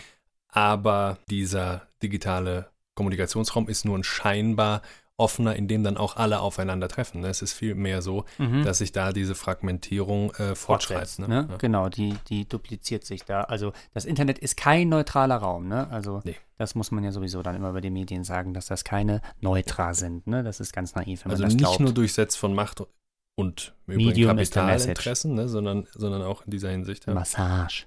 Ja, und zu, was. Zum, noch, noch, noch kurz zu, mhm. zum Kommunikationsding. Äh, das ist ja spannend, dass Plessner damit eröffnet. Ne? Also, dass er, die, dass er da auch begrifflich dann Kommunikation erwähnt. Ähm, so umschifft er ein bisschen den psychoanalytischen Diskurs und äh, meint aber ja eigentlich auch, das, was Einsamkeit aufheben würde, ist ja gerade gelungene Kommunikation. Mhm. Ja? ja. Oh, weil dann muss ich in eine Beziehung treten. Und genau um die steht es schlecht. Äh, Zitat, soziale Atomisierung und Mutlosigkeit zum Gespräch. Auch äh, die China, die du zitiert hast, wieder. Mhm, ne? Also Kinat, man wagt es nicht mehr. Ja, ja. Mutlosigkeit zum Gespräch über allgemeine Themen gehen zusammen. Die Gegensätze sind zu radikal geworden, als dass Toleranz und Liberalität noch Chancen hätten, also die Werte, die uns die ganze Scheiße eingebrockt haben, als dass Toleranz und Liberalität noch Chancen hätten, ohne die echte, ohne die echte Diskussion nicht gepflegt werden kann. Deshalb fachsimpelt man lieber oder spielt Bridge. Presse, Radio, Fernsehen und Sport, also Kanäle von mhm. Scheinkommunikation und mhm, Scheinkontakten, mhm, mhm. füllen das Vakuum einer allmählich verstummten Gesellschaft. Voilà, ne? Hochinteressant. In der Einsamkeit verstummt man. Ja, ja. Natürlich, weil man ja mit niemandem redet, du doof. Ja.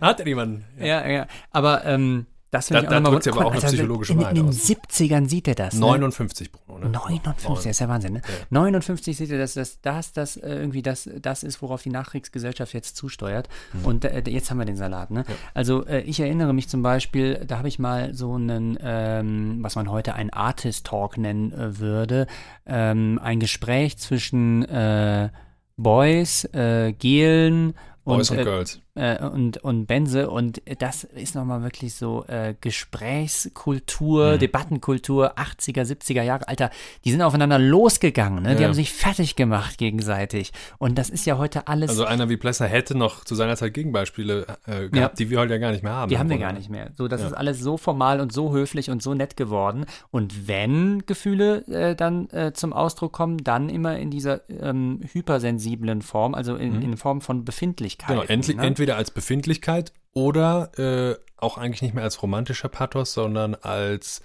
Action-Erfahrung. Also da rastet mal einer richtig aus oder da, ja. da bricht mal jemand richtig zusammen oder so. Ne? Das ist ja auch wieder konsumistisch. Ja, das ist Sinne dann wieder konsumistisch, von, von das wäre ein Event und sowas ne? Ja, und voyeuristisch ja. und so weiter. Aber äh, vor allen Dingen ist es ja dann da, wo Diskussionen noch stattfinden sollen, da ist es immer so, dass die Leute dann eher so ganz, ganz giftig werden und gar nicht so äh, dann vielleicht zugeben, dass ihnen das jetzt überhaupt nicht passt, sondern dass sie das dann so, wie man heute immer überall sagt, passiv-aggressiv mhm. das so zum mhm. Ausdruck bringen. Ne? Passiv-aggressiv wirst du, wenn du keine Ahnung hast, was deine Bedürfnisse sind und das Gefühl so. hast, du dürftest sie sowieso nicht äußern, selbst wenn du wüsstest, was sie wären. Weil dann willst du die ganze Zeit irgendwas. Das ist das Tolle an äh, Plessners äh, Parallelisierung, ein, also dass man einsam äh, verstummt. Ne? Das, so kann man sich natürlich auch wiederum fühlen, während ein sehr viele Menschen umgeben. Es reicht nämlich das Gefühl der Einsamkeit, was ich zu sagen hätte, interessiert sowieso niemanden, vielleicht noch nicht mal mich selbst.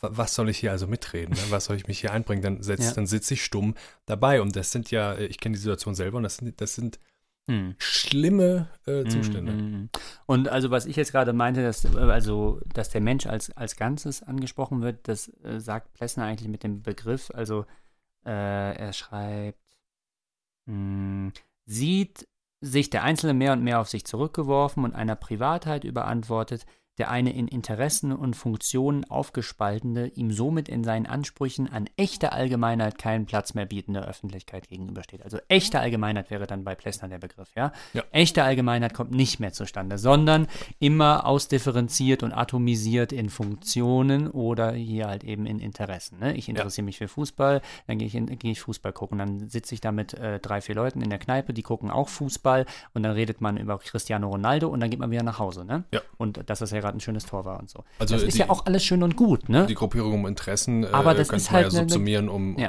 äh, unter dem Begriff der Zweckbeziehung. Ne? Also dann, wenn ich jemanden mag, weil er das, sich für dasselbe interessiert wie ich, dann Genau, habe ich eine Zweckbeziehung. Ne? genau. Das sind einfach äh, kühle Formen der Interaktion, ne? Wollen wir uns zum Abschluss in der Popmusikanalyse von Maxim Klusch nochmal vorführen lassen, Wie scheiße alles ist. ja, wo, wo uns auch in der Kulturindustrie gerne mal die Einsamkeit besungen und aber natürlich auch verkauft wird. Und wie das geschieht. Maxim Klusch mit der Popmusikanalyse.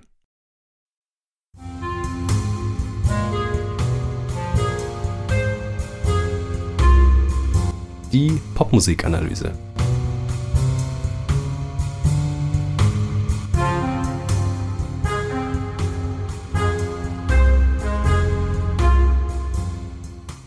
Heute mit Stay von The Kid Leroy und Justin Bieber, erschienen am 9. Juli 2021 und seit zwei Wochen auf Platz 1 der deutschen Singlecharts.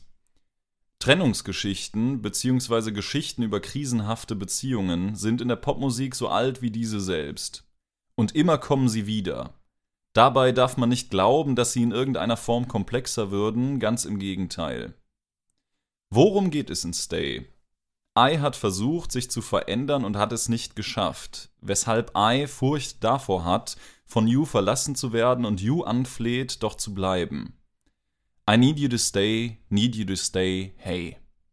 I vermisst You, You ist nicht da und so weiter. Oh, I'll be fucked up if you can't be right here. Und damit ist der Duktus des Songs eigentlich schon beschrieben.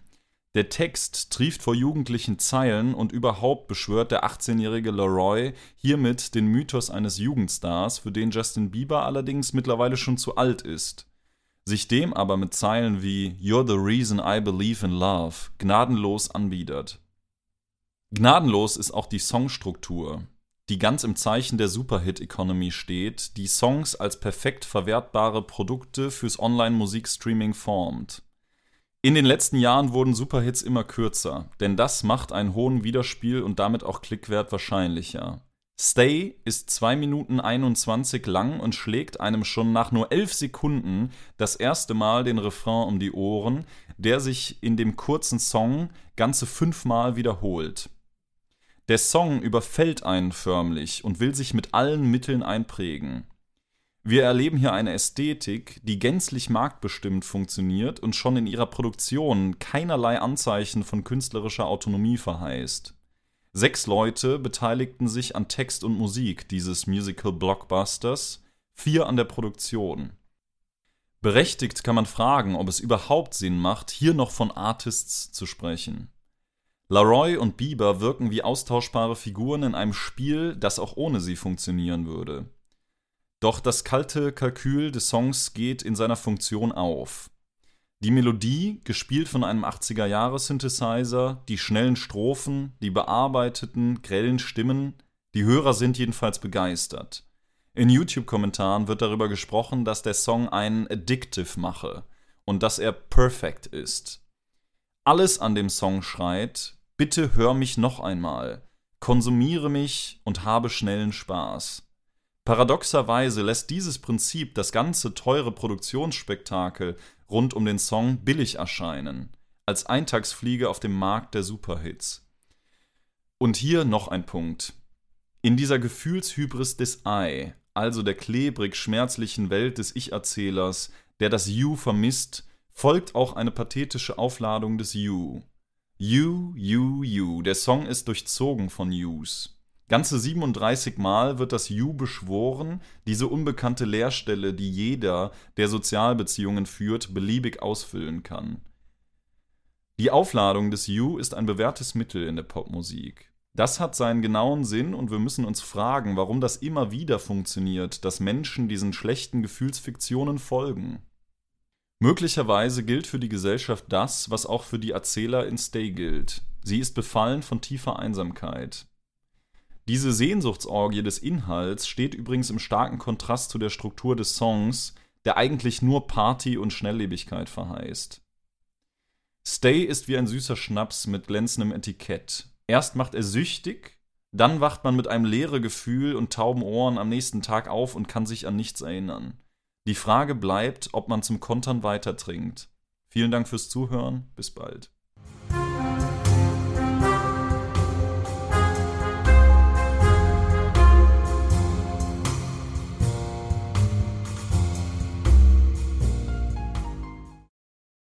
Jeder, der nicht alleine morgens im Auto zur Arbeit fährt und solche Sachen im Radio hört, darf sich wirklich noch glücklich schätzen.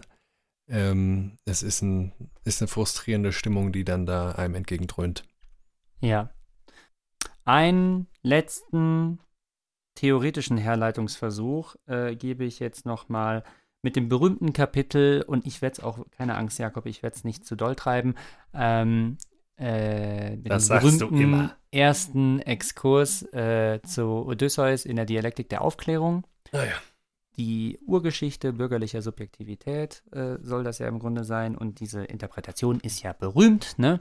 Und wir haben auch schon mal daraus äh, zitiert und da wird es eben auch so dargestellt, dass im Grunde der bürgerlichen Gesellschaft ist dieses Verhängnis, äh, ist das, äh, also ist, ist es, es ist das Schicksal der bürgerlichen Ge ähm, Gesellschaft in totaler Einsamkeit eigentlich. Ja, ähnlich hatten wir es schon mal, aber hier wird dann einfach nochmal analysiert. Also Robinson, Robinson Crusoe, ne, der dann äh, die Gesellschaft einfach wieder äh, rekonstruiert, aus der er rausgeflogen ist, auf der In Insel dann. Äh, und, und Odysseus manövrieren sich in die totale Einsamkeit. Und jetzt müssen wir mal gucken, das betrifft uns. Warum betrifft uns das? Weil das sind die Urtypen des Bürgers. Sind wir noch Bürger? Nein, sind wir natürlich nicht mehr richtig. Aber das ist auch wieder, sage ich mal, so kulturelles Erbgut, was noch in unsere Zeit hineinreicht. Ne? Was Mhm. können wir, sind wir, sind wir Weltbürger? Kann man das noch vielleicht sagen? Ja, Das wären wir jedenfalls gerne. Ähm, wir können sagen, wir sind zumindest noch zur Wahl aufgerufen alle vier Jahre. Ne? Ja, also das bürgerliche Zeitalter ist das 19. Jahrhundert, das ist natürlich auch längst schon äh, verwunden jetzt irgendwie. Müssten wir mal nachlesen bei äh, Bason Brock äh, ähm, und, und wem? Ich weiß es nicht mehr. Mit irgendjemandem äh, zusammen ein Buch geschrieben. Profibürger, Anleitung zum Profibürger werden. Vielleicht, vielleicht könnten wir dann noch Klingt Bürger werden. sehr zynisch mal wieder. Aber das klingt auch schon danach, als wäre das Ja. Bürgertum eigentlich natürlich weg. Ja. Ja. Als ökonomische Klasse ist es sowieso nicht mehr so richtig die Kategorie. Mhm. So, und, und List ist ja so einer der Schlüsselbegriffe in der Dialektik der Aufklärung, weil List ist eben das ultimative Mittel, das äh, die Ratio hat. Das die Ratio hat, um sich selbst zu behaupten gegenüber den Gefahren der Urwelt. Ne? Also gegenüber die, all diesen Monstern, denen Odysseus widerstreben muss, äh, dem Polyphem, der hundertmal stärker und größer äh, und gefährlicher ist als er, dem kann er auch nur entkommen, indem er ihn überlistet. Ne? Er ist der listenreiche Held, wissen wir alles. Da, da, Kann da. aber auch ordentlich zu lang. Ne? Also äh, wenn man das mal komplett durchliest oder hört, dann äh, Odysseus äh, muss auch immer mal wieder das Schwert anpacken und dann, äh, das Ja. kann er auch. Ja, das macht er am Ende natürlich bei den Freiern dann, weil das ja eben auch Menschen sind. Ne? Da, ja, ja, da. Aber auch, ja. auf, den, auf den Irrfahrten, da sieht er sich ja immer Gefahren äh, ausgesetzt, die weitaus mächtiger sind als er, also seien es die Sirenen oder in der, immer. in, der, in der Ilias, wo er eigentlich dann mit den, eigentlich nur mit der großen Einlist den, den großen Auftritt am Ende hat, ne, äh, mit dem Pferd, das wissen wir alle, aber äh, Ja. auch da taucht er am Rande dann immer mal wieder in so Scharmützeln auf. Da Mhm. beweist er sich. Also ich dachte das auch eine Zeit lang mal, Odysseus könnte man ja so als äh, als Nerd, der Mhm. eben einfach so ähm, dann, den auch nicht so blöde natürlich ist wie der stärkste Kämpfer, aber Achilles und so. Äh, Nerd ist sehr gut, äh, Jakob, damit hast du schon fast ein, eine, das äh, vorweggenommen jetzt. Äh, List ist nämlich, so die Definition, das Ausspielen des Besonderen gegenüber dem Allgemeinen. Ah ja, Äh, was heißt das, ne? Definition wo? Duden oder äh, Teddy? Nein, Teddy, natürlich. Ach so. Also dann in der Dialektik der Aufklärung, in diesem Kapitel. Also wo Ähm, der Reckwitz sich da überall einfach draufgesetzt hat, merkt man mal so, ne, wenn wir die Folge hier machen. Ja. Äh, Odysseus muss also diese, diese mythischen ähm, äh, Figuren, die werden dann eigentlich so, oder Gefahren, die werden vorgestellt wie Vertragsverhältnisse. Also wenn er dann zu den Sirenen kommt, dann ist klar, hier muss geopfert werden. Also hier müssen Männer über Bord gehen. Ne? Mhm.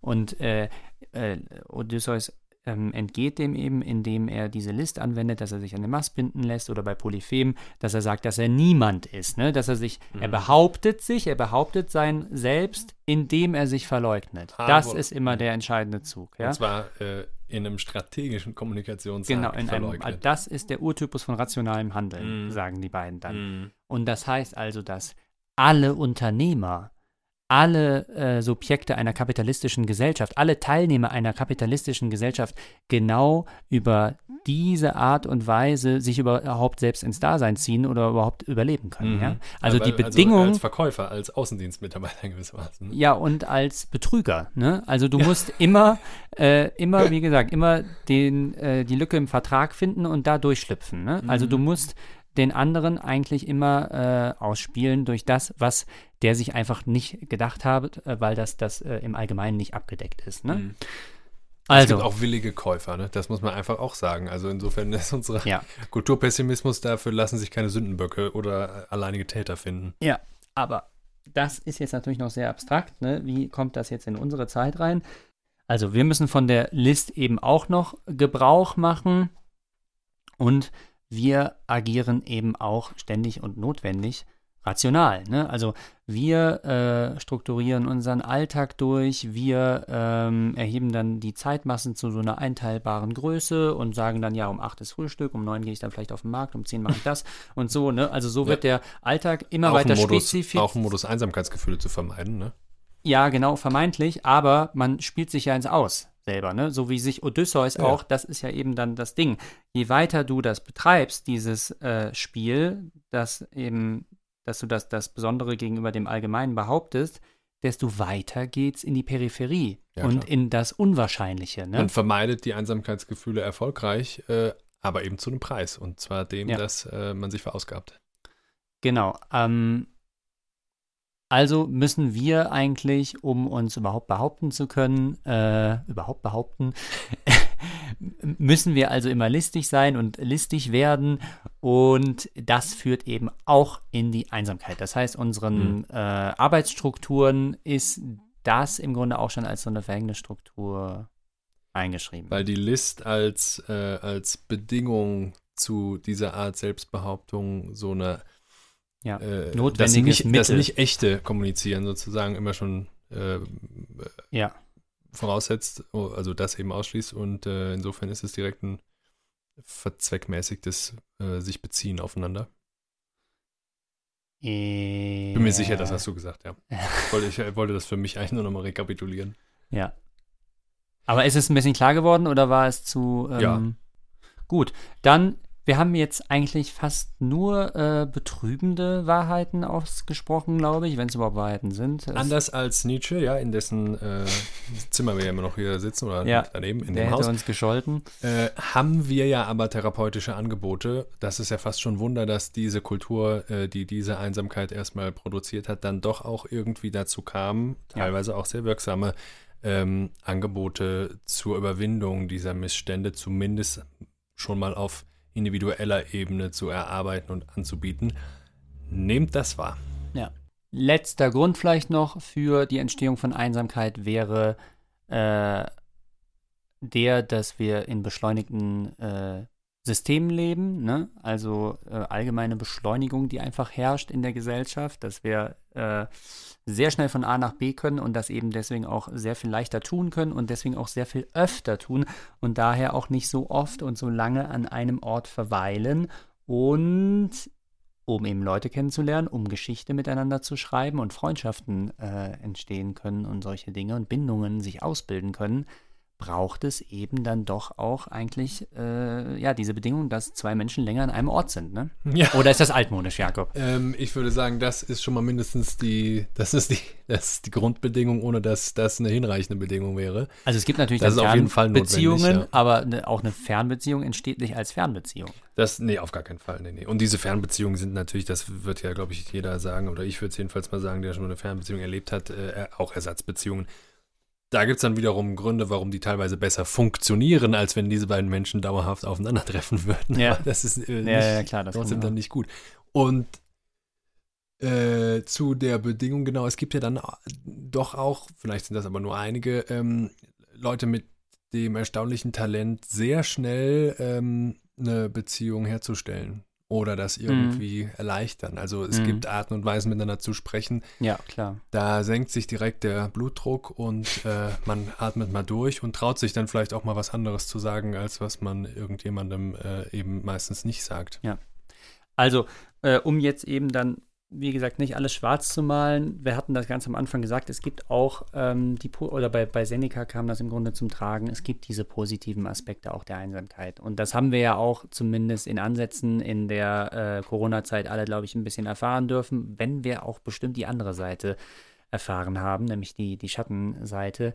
Aber wir haben eben auch erfahren, Einsamkeit kann auch die Möglichkeit zur Selbstbesinnung sein, kann äh, auch die Möglichkeit bergen, sich selbst gegenüber Empathie zu entwickeln, gegenüber den eigenen Gefühlen, einfach mal hinzulauschen, wenn er mal außen alles still ist, einfach mal da draußen alle die Schnauze halten, ne? dann kann man auch mal in sich hineinhorchen, womöglich Tränen der Selbsterkenntnis und Bekenntnis äh, ähm, ver, ähm, vergießen. Ja, aber da würde ich jetzt dann doch noch äh, sagen, nicht, dass wir das abschließend romantisieren, ne?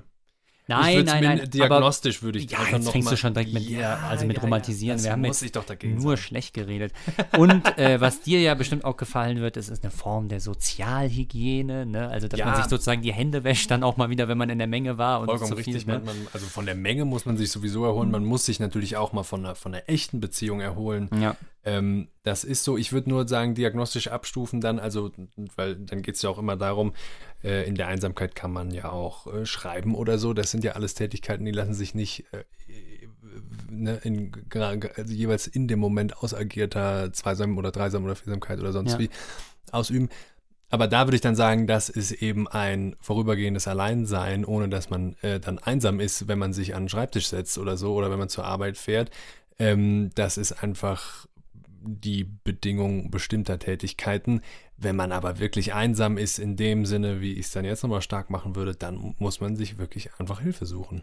absolut. Also dann ist man auch nicht mehr produktiv, wenn man alleine Nee, ist. nee, natürlich nicht. Aber es gibt, wie gesagt, diesen anderen Aspekt, der ein dosierter und ein, also in einem beschränkten äh, Ausmaß kann Einsamkeit äh, unglaublich produktiv machen, kann es einen selbst erneuern und auffrischen, dass man dann auch wirklich auch voller und ganzer und wieder echter in eine neue Beziehung wieder eintritt oder eine, eine neue Begegnung hat. Ne? Ähm, also äh, hier ein Satz, glaube ich, von einer Psychoanalytikerin, die auch gesagt hat, also Kultur entsteht, wenn ich alleine im Zimmer bin, ne? Also wenn, wenn ich alleine am Schreibtisch bin und Genau, so, aber ne? da, da, da würde ich ja einfach nur sagen, alleine und eben nicht einsam. Ja, genau. ne? Ja, ja, ja. Aber ja, es ist natürlich goldrecht. Also ein bisschen Nietzscheanischer Lebensstil täte uns bestimmt nicht schlecht, um uns von dem ganzen Informations- und Regen- und Intimitätsterror zu erholen. Jetzt ausgerechnet da würde ich auch wieder sagen, in gewisser Weise treten wir schon auch die Imitatio äh, Friederiki an, ne? sonst wären wir hier nicht hingepilgert. Aber ähm, wollen wir ihm gleich das Schlusswort überlassen? Äh, Denn ja. da beschreibt er selber nochmal, warum man ihm vielleicht nicht zu unbedingt folgen sollte. Und das ist ja wieder seine große Qualität. Das macht er sehr gut, dass er das erkannt hat. Ich wollte noch einen Gedanken äh, mit auf den Weg geben. Und zwar von Odo Marquardt gibt es einen Aufsatz über Einsamkeit. Und da lese ich einfach nochmal äh, ein, ein Zitat hier vor zum Ende. Ähm, und es gibt unbezweifelbarerweise für alle Menschen die unvermeidliche Einsamkeit. Es gibt sie, weil wir sterben. Wenn wir abtreten, lassen wir unsere Mitwelt allein, die dabei ihrerseits uns allein lassen muss. Wir haben über das Sterben gesprochen, Jakob. Das Mhm. ist eine Erfahrung vor allen Dingen für die, die am Leben bleiben. Ne? Mhm. Das ist ja der Nein, Gedanke. das Sterben, ja, wie man. Ne? Wir sterben als alleingelassene Alleinlasser. Ja. Hat Humor gehabt, der Marquardt. Ne? Will er auch immer wieder unter Beweis stellen, nervt manchmal auch. Ist aber gestorben, ne? Schon. Ist schon gestorben, Mhm. ja. Hat das auch schon die Erfahrung gemacht, ja. Hat sie gemacht. Und weil wir durch Geburt zum Tode verurteilt und dies wissen, unser Leben lang zum Tode sind, durchzieht diese elementare Einsamkeit lebenslang unser Leben. Und dann die steile These, Jakob, was uns modern, was uns modern vor allem plagt, quält und malträtiert, ist also nicht die Einsamkeit, sondern der Verlust der Einsamkeitsfähigkeit, die Schwächung der Kraft zum Alleinsein, der Schwund des Vermögens, Vereinzelung zu ertragen, das Siechtum der Lebenskunst, Einsamkeit positiv zu erfahren. Die eigentliche Malaise unserer Zeit ist nicht die Einsamkeit selber, sondern der Mangel an Einsamkeitsfähigkeit. Mm. So, Jakob, ist das jetzt Zynismus oder nee, ist zynisch das nicht, aber es, es ist ein Missverständnis, würde ich einfach sagen. Okay. Also, oder er beschreibt was anderes. Also, wenn wir von gesunden Menschen ausgehen, ähm, dann passiert das ja zum Beispiel, dass man in einer wunderbaren Beziehung lebt, die scheitert aber. Die kann ja auch manchmal, äh, die kann ja an Naturgewalten und höheren Ereignissen scheitern, die kann auch an Umständen scheitern und so weiter. Oder zwei Menschen entscheiden trotzdem, dass sie dann nicht mehr miteinander wollen. Ähm, und dann ist man plötzlich von heute auf morgen auch einsam und man sieht sich dann natürlich auch der ganzen äh, Breitseite der Einsamkeitsgefühle ausgesetzt. Hm. Aber Hm. man weiß ja, dass man zu diesem echten in Beziehung treten in der Lage ist. Man darf gute Hoffnung sein, äh, dass das wieder geschieht und so weiter. Und jetzt haben wir ja, was wir aber eigentlich analysiert haben und was der Marquardt dann ausklammert, dass ähm, wir davon gar nicht mehr ausgehen können, sondern wir in einer Gesellschaft leben, die die Voraussetzungen und überhaupt, dass sich diese Beziehungsfähigkeit in einem echten Sinne entwickeln darf, äh, verhindert und unterbindet und jede Bezugnahme aufeinander als ein zu viel sicherlich an Kontakt und aufeinander Bezugnahme, aber eben qualitativ so äh, schlecht dasteht, dass sie ähm, das nicht mehr einfach ermöglicht, dass man dann mal einsam ist und das ist eine gute, echte Erfahrung, die man aushalten kann, Hm. weil man eben nicht äh, dann wieder übergehen kann und sich regenerieren kann und so weiter. Also das müsste ja alles vorausgesetzt sein, ähm, damit man sagen kann, es ist gut ab und an mal einsam zu sein oder es, es hat seine Hm. Seiten Hm. oder ähm, Also, ja, also äh, was er, was er sagt, ist ja, was er meint, ist ähm, ähm, eigentlich auch, könnte ich dann nochmal sagen, äh, Mangel an Fähigkeit, allein zu sein. hm.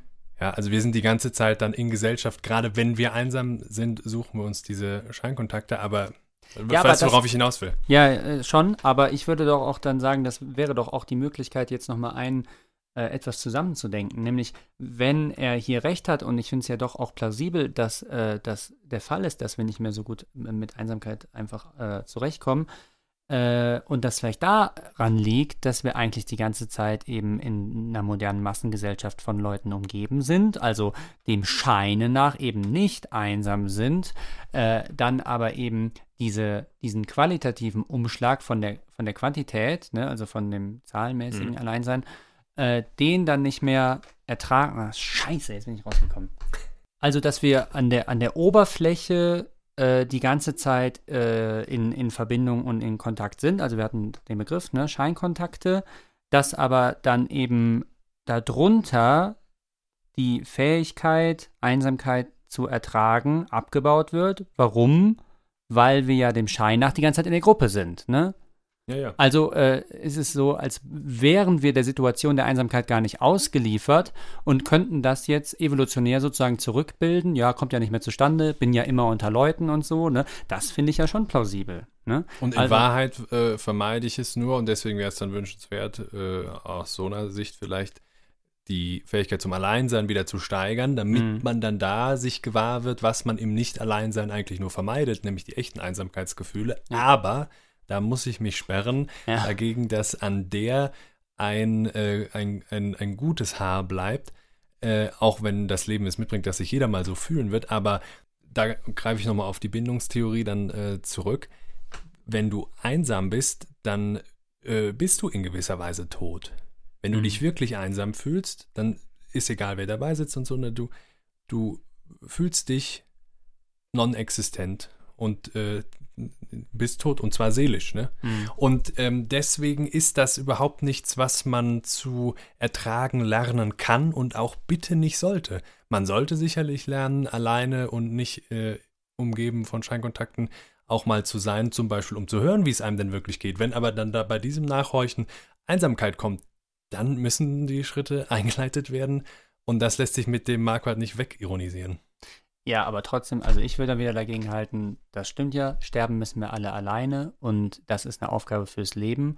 Und deswegen ist diese Herausforderung durch die Einsamkeit etwas, an dem man wachsen kann, an dem man auch, äh, also an, alles, alles Ja, prüfe der das- Mensch, sagen die ja, nur- Himmlischen, nur heißt das ich- bei Hölderlin. Wenn Ne? ich jetzt Vertreter der Gesellschaft, die wir kritisiert haben, wäre, dann würde ich sagen, genau, man muss ja auch mal abhärten, ne? Man muss Ja, sich dann auch mal nicht zusammenreichen abhärten. und das dann mal aushalten. Ja, nicht abhärten, das ist ja eben dann die negative Seite, ne? sondern äh, eher ja sogar dann weich werden in der Situation. Ja, ja, eher dann sogar anfangen, sich selbst zuzuhören und dann auch zu spüren, ach guck mal, jetzt fühlst du dich einsam und so, ne? Ich glaube, was bleibt und vielleicht gibt es eine Fähigkeit, auch mal zu sich selbst in Beziehung zu treten. Ja, genau, ganz Ja. genau, das meine ich. Aber das wäre gerade sich selbst trösten können oder so äh, Ja, auch Das müssen wir lernen. in einer Einsamkeit. das müssen wir Das, lernen. okay, dann sagen wir es so, weil dann stimmst du mir ja zu, dass das ein therapeutischer Erfolg wäre, wenn man das wieder erlernt. Ja. Aber Einsamkeit, ähm, ja, Ist unvermeidbar. Einsamkeit eben verstanden als diese hilflose Einsamkeit. Ähm, also es ist so, wir spüren uns nur als Existenz in Bezug auf andere. Durch den anderen, ja. Ja. Anerkennung kann immer nur die Anerkennung durch Bezug. den anderen sein, ist das bei Hegel, ne? Äh, und Ja. insofern sind wir als Menschen eben, das habe ich ja ganz am Anfang mal versucht, äh, auch zu diesem sozialen, hoffentlich warmen Wechselverhältnis zu den Menschen, die uns konkret umgeben, genötigt. Aber wenn das klappt, ist das eben das einzig wahre, beste und gute Leben. Ja. Nietzsche kann uns dann zum Schluss nochmal eine Sonderform der Einsamkeit ähm, präsentieren. Rastlose Einsamkeit könnte man sagen. Mhm. Äh, wir danken schon mal, oder? Sind wir am Ende? Wir sind am Ende und wir gehen jetzt gleich wieder hoch ins äh, Waldhotel, ne? Wir gehen jetzt hoch, äh, hoch ins Waldhaus, ein weiterer Waldhaus. historischer Ort. Ja, Hotel Waldhaus, genau.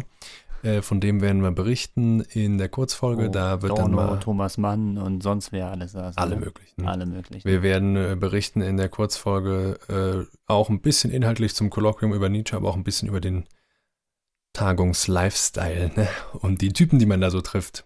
Also Typen jetzt im neutralen Sinne, ne? die Mhm. Typinnen natürlich auch. Vielen Dank fürs Zuhören und bis zum nächsten Mal. Und äh, ne, also, äh, nicht zu einsam werden. Genau.